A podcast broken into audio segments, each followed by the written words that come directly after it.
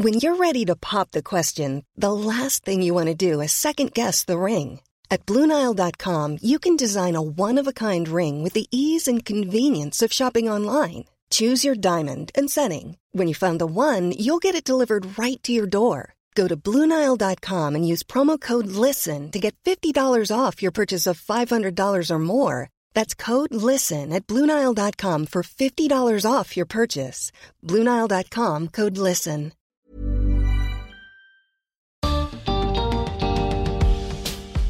La muerte es un misterio difícil de explicar, especialmente a los niños. Bienvenidos al podcast de TED en Español. Soy Jerry Garbulski. El hecho de que la muerte sea un tema difícil no significa que tengamos que esquivarlo. El pediatra y especialista en cuidados paliativos Alejandro Nespral dice que es esencial que los chicos lo entiendan, para lo cual los adultos tenemos que animarnos a conversarlo.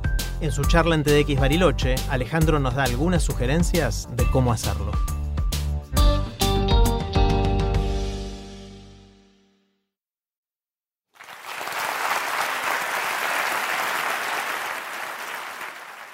¿Les pasó cuando eran chicos que alguien que conocían se murió? ¿Un familiar, el familiar de un amigo, alguien en el barrio, alguien de la escuela? Es probable que muchos de los que estemos acá ahora tengamos en nuestro recuerdo alguna muerte que hayamos tenido que atravesar en la infancia.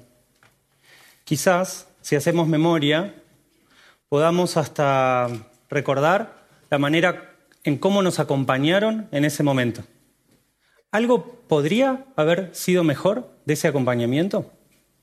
Hoy podríamos hacer algo distinto como adultos para acompañar a ese niño o a esa niña que fuimos. Hoy quiero hablar de dos cosas. Quiero hablar de niños y de muerte.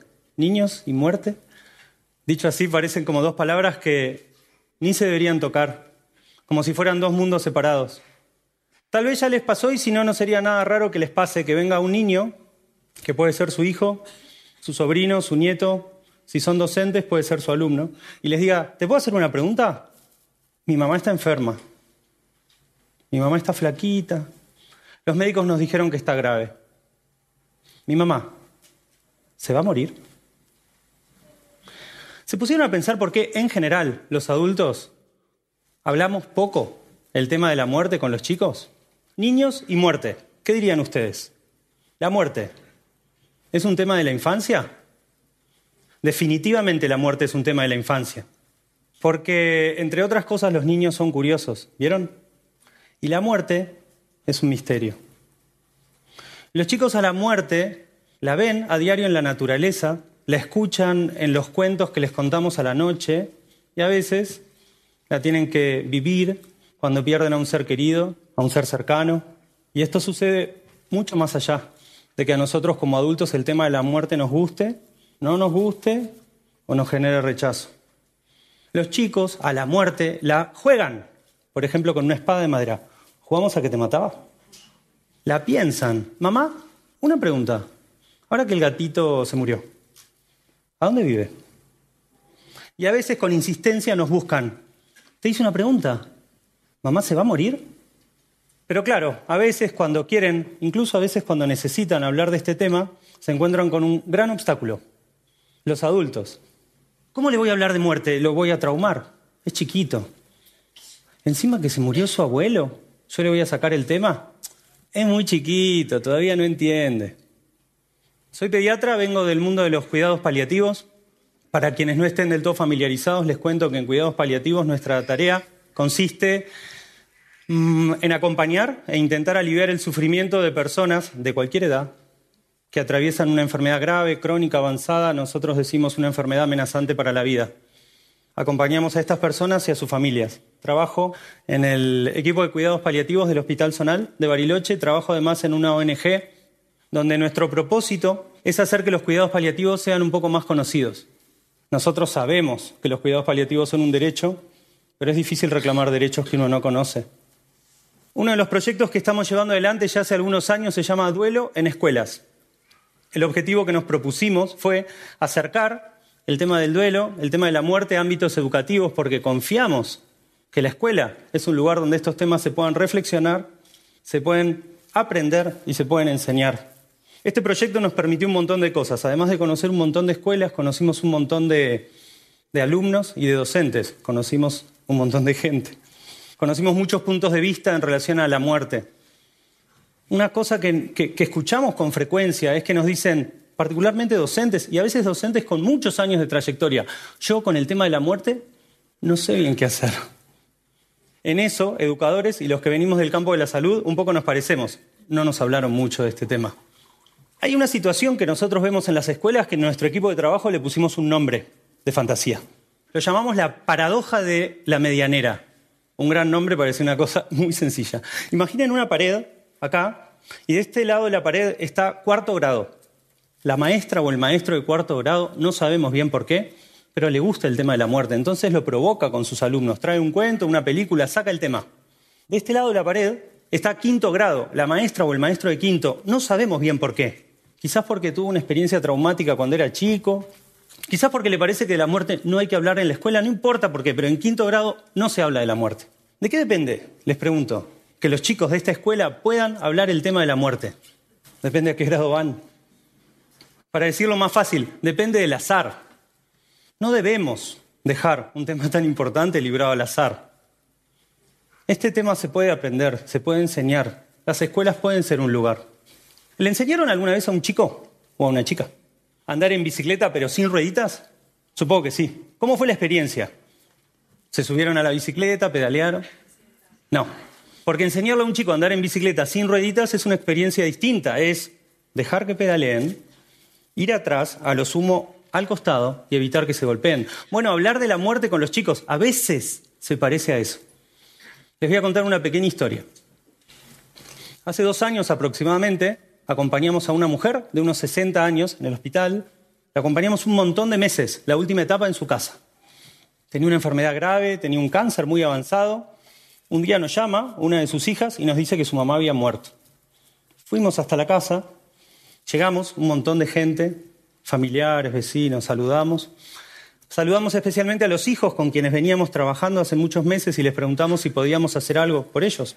Y una de sus hijas nos dijo que sí, nos preguntó si podíamos hablar con su pequeña hija de cuatro años. Claro, fuimos, la buscamos, caminamos por el hermoso jardín de esa casa, nos sentamos abajo de un árbol, cuatro años, y le preguntamos cómo estaba. ¿Cómo estás? No nos dijo nada. Entonces le preguntamos, ¿qué hace toda esta gente reunida acá? Y ahí empezó a hablar. Nos dijo que su abuela se había muerto. Y nos preguntó si sabíamos qué era la muerte. No nos dejó ni contestar y nos explicó que la muerte es irse de viaje, saltando de nube en nube, y como más arriba de las nubes están las estrellas, de estrella en estrella hasta encontrar la estrella más linda. ¿Vieron cómo es la poética que puede tener un chico a los cuatro años, no?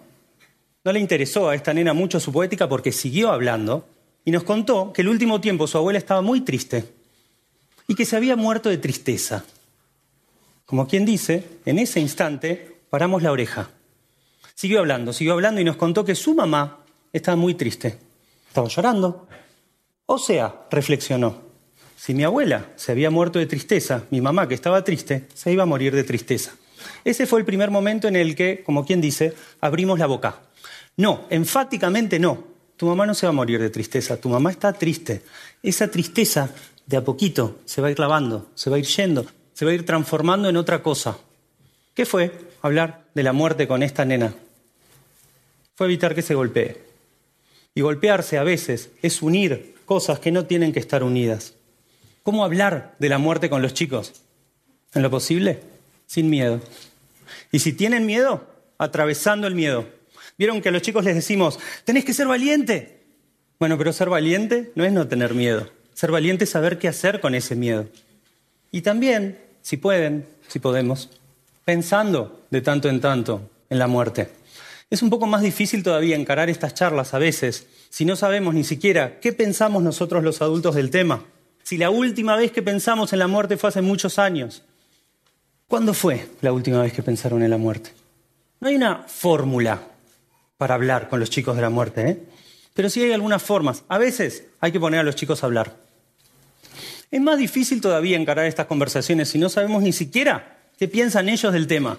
El otro día en el hospital tenía una conversación con un señor de 40 años bueno, yo casi tengo 40, con un muchacho de 40 años que me contaba que su padre tenía una enfermedad, tenía un cáncer avanzado, y yo le pregunté por su hijo, que tenía 7. Le digo, ¿están pudiendo hablar con él? ¿Le contaron lo que tiene el abuelo? Claro, por supuesto. Desde el principio, que tiene cáncer, que es grave, y en estas últimas semanas yo hablé con él de que se puede morir. Bien, dije yo. Él siguió hablando y en un momento hizo un silencio. ¿Vieron cuando estamos hablando y se nos viene una idea que nos paraliza? Y él dice, ah, pero el que habla siempre soy yo. Yo nunca escucho lo que él tiene para decir. Yo como quien dice le bajo línea.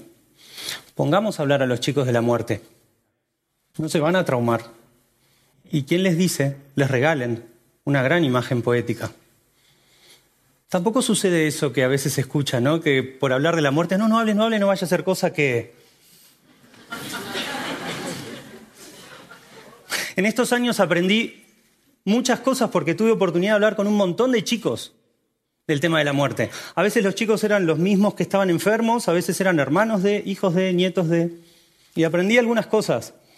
Aprendí que para hablar de la muerte no siempre es necesario usar palabras. También se pueden usar cuentos, canciones, símbolos, dibujos. A veces se pueden usar silencios. Somos los adultos los que creemos que cuando decimos hablar, siempre hay que usar las palabras. También aprendí que cada uno tiene su estilo, que no hay un único estilo. Ustedes tienen su estilo. Pero aprendí algo que, no me lo puedo sacar de la cabeza. Para hablar del tema de la muerte y otros temas tan importantes con los chicos, no hay que olvidarse de dos características, dos rasgos, dos cualidades. Hay que ser claros y hay que ser sinceros. ¿Te puedo hacer una pregunta? Sí. Mi mamá, ¿se va a morir? A veces, depende del momento, depende del niño que está delante, depende de la situación, la respuesta tiene que ser sí. No digo que sea una respuesta fácil, pero mamá se va a morir. No sabemos cuándo. Está muy enferma. Vamos a hacer todo lo posible para que no sufra. A veces la respuesta puede ser devolver la pregunta. ¿Vieron que los chicos a veces cuando quieren hablar de algo importante lo dicen en forma de pregunta? ¿Qué estabas pensando? ¿Por qué se te ocurrió preguntar eso? ¿Vos qué imaginás? Ustedes quizás se les estén ocurriendo otras respuestas mejores en este momento. Pero lo cierto es que con más frecuencia de lo que nos gustaría, las respuestas que escuchamos son otras. ¿Cómo se te ocurre preguntar eso? No, no, no, no, mamá va a estar bien, mamá va a estar bien. No pienses mejor en eso. Esas respuestas no son ni claras ni sinceras. ¿Saben lo que es ser sincero, no? Ser sincero es no mentir. Tampoco con todo esto de los niños y la muerte estoy diciendo que cuando terminemos estas charlas, salgamos de este salón, busquemos a los niños de nuestra familia los sentemos en ronda, tomemos la palabra y digamos, niños, hoy vamos a hablar de algo muy importante. No, no, no. No, no, eso sería una gran exageración. Solo estoy diciendo que tengamos un poquito más presente el tema. Finalmente, más allá de que cada uno de ustedes piense algo, crea algo o sienta algo en relación a este tema, es una responsabilidad que tenemos los adultos de estar ahí, listos, disponibles para cuando un chico quiera o necesite hablar de este tema. El tema de la muerte no es un tema que tengamos que dejar librado al azar.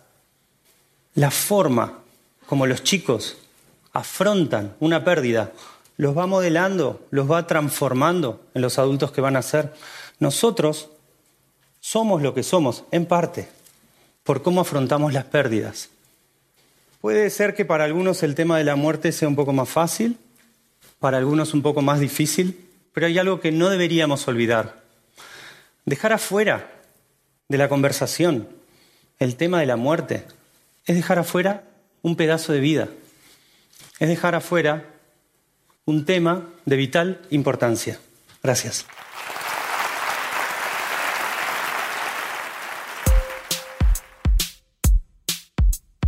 Para que no se pierdan ningún episodio de TED en español, suscríbanse en Spotify, en Apple Podcast o donde prefieran escuchar. Soy Jerry Garbulski y los espero en el próximo episodio.